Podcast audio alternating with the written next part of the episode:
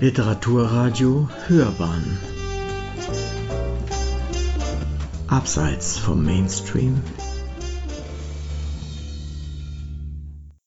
Ich bin Heidi Treu und ich lese euch aus meinem neuen Kinderbuch Lola reicht's vor. Zwerg, hol doch mal den Ahornsirup, sagt Max und zieht Lola an ihrem Rattenzopf. Hol ihn dir doch selbst, knurrt Lola. Sie hasst es, wenn ihr Bruder sie Zwerg nennt, und noch mehr hasst sie es, wenn er sie an den Zöpfen zieht. Du sitzt aber auf dem Stuhl und ich bin hier an der Bank eingequetscht, sagt Max und legt bittend den Kopf schief. Er lächelt sie mit einem Engelslächeln an, wie es nur Max zustande bringt. Lola will schon aufstehen, da sagt er etwas, was er besser nicht gesagt hätte. Und für deine Bummelbeinchen ist es auch nur gut, wenn sie ein bisschen bewegt werden. Max, sagt die Mutter mahnend. Lola schießt die Wärme in die Wangen. Ist es nicht genug, dass sie sich von den Jungs in ihrer Klasse ständig sagen lassen muss, dass sie fett ist? Muss jetzt auch noch Max damit anfangen? Wütend verschränkt sie die Arme und blitzt ihren Bruder an. Ich bin nicht deine Dienerin. Ach bitte, Schwesterlein. Max blinkert mit seinen Augendeckeln. Du kannst mich mal, Lola. Mutter legt entrüstet ihr Messer hin. Jetzt reicht's aber. Solche Ausdrücke will ich nicht hören, das weißt du. Wir leben schließlich nicht in der Gosse. Und jetzt hol deinem Bruder den Ahornsirup, er bittet dich doch so nett darum. Tief in Lola drin beginnt es zu grummeln.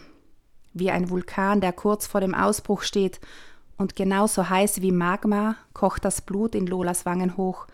Sie will diesem Blödian von einem Bruder den Ahornsirup nicht holen und sie wird ihn auch nicht holen. Mit zusammengekniffenen Augen funkelt sie ihn an und plötzlich verzieht er seinen Mund zu einem spöttischen Grinsen und zwinkert ihr zu. Vulkan Lola bricht aus. Mir reicht's auch, schreit sie. Hol dir deinen verdammten Ahornsirup doch selber, du dreimal verdammter Idiot! Und dann schreit sie alle verbotenen Wörter, die sie kennt und von denen sie genau weiß, dass sie nicht an den Tisch gehören.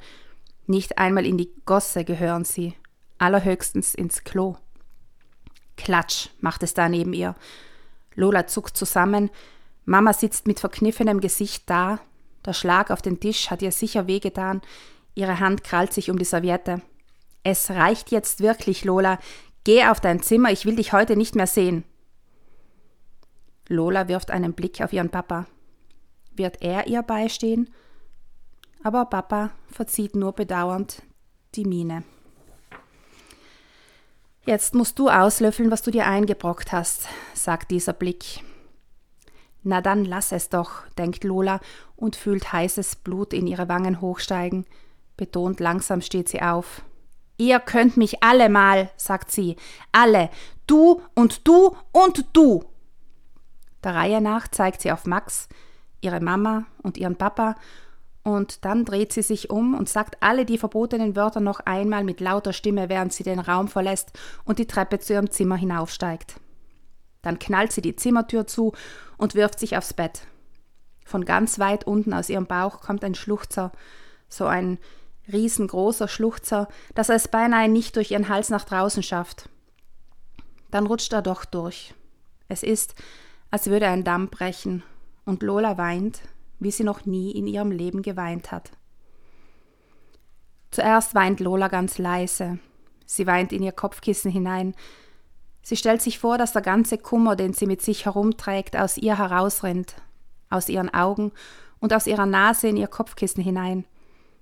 Wenn der Kummer aus ihrem Herzen herausgeronnen ist, kann sie das Kopfkissen nehmen und es in die Waschmaschine schmeißen. Dann wird der Kummer herausgewaschen und mit dem Schmutzwasser aus dem Haus gespült.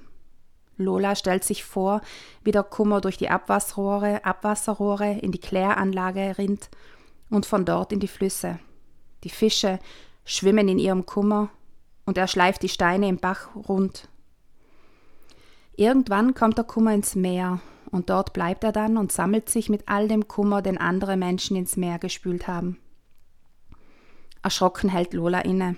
Die Lehrerin hat gesagt, dass das Wasser aus dem Meer irgendwann verdunstet und als Regen wieder zur Erde fällt. Der Kummer würde dann mit dem Wasser in den Himmel steigen und in Millionen kleiner Tröpfchen wieder zur Erde fallen.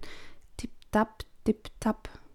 Manche Menschen würden sich mit einem Regenschirm vor dem Kummer schützen, andere, anderen würde der Kummer auf die Haare platschen, aufs Gesicht. Lola hört auf zu weinen.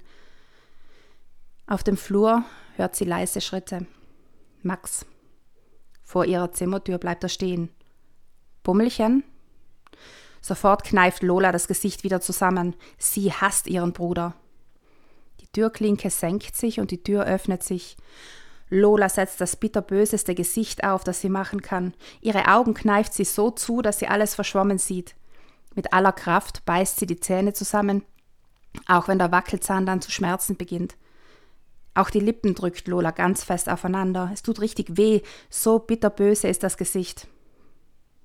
Max beachtet das bitterböse Gesicht gar nicht. Er kommt auf Lola zu und setzt sich auf die Bettkante. Aus seiner Tasche zieht er zwei Pancakes.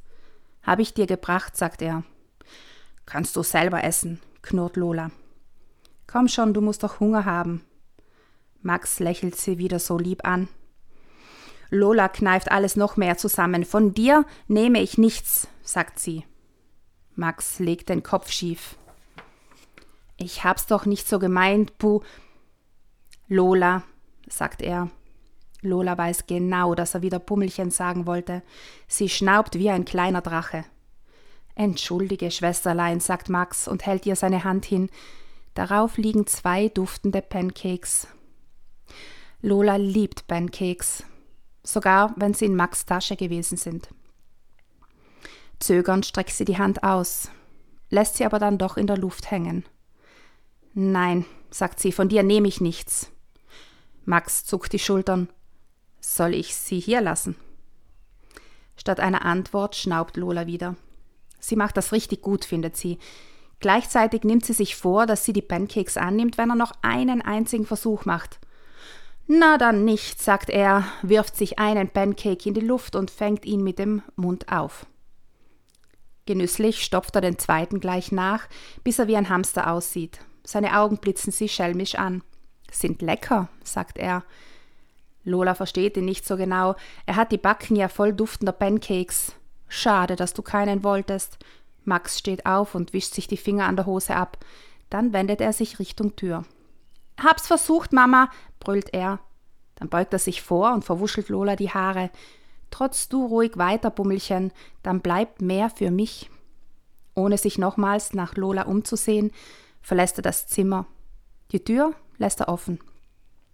Mit einem Wutschrei springt Lola aus dem Bett, rennt zur Tür und knallt sie ein paar Mal zu, bis sie endlich zu bleibt. Ihr Gesicht ist jetzt nicht mehr nur verkniffen, sondern auch hochrot. Ihr Herz flattert. Sie denkt an das Kissen, das schon voller Kummertränen ist, und beschließt, dass es reicht.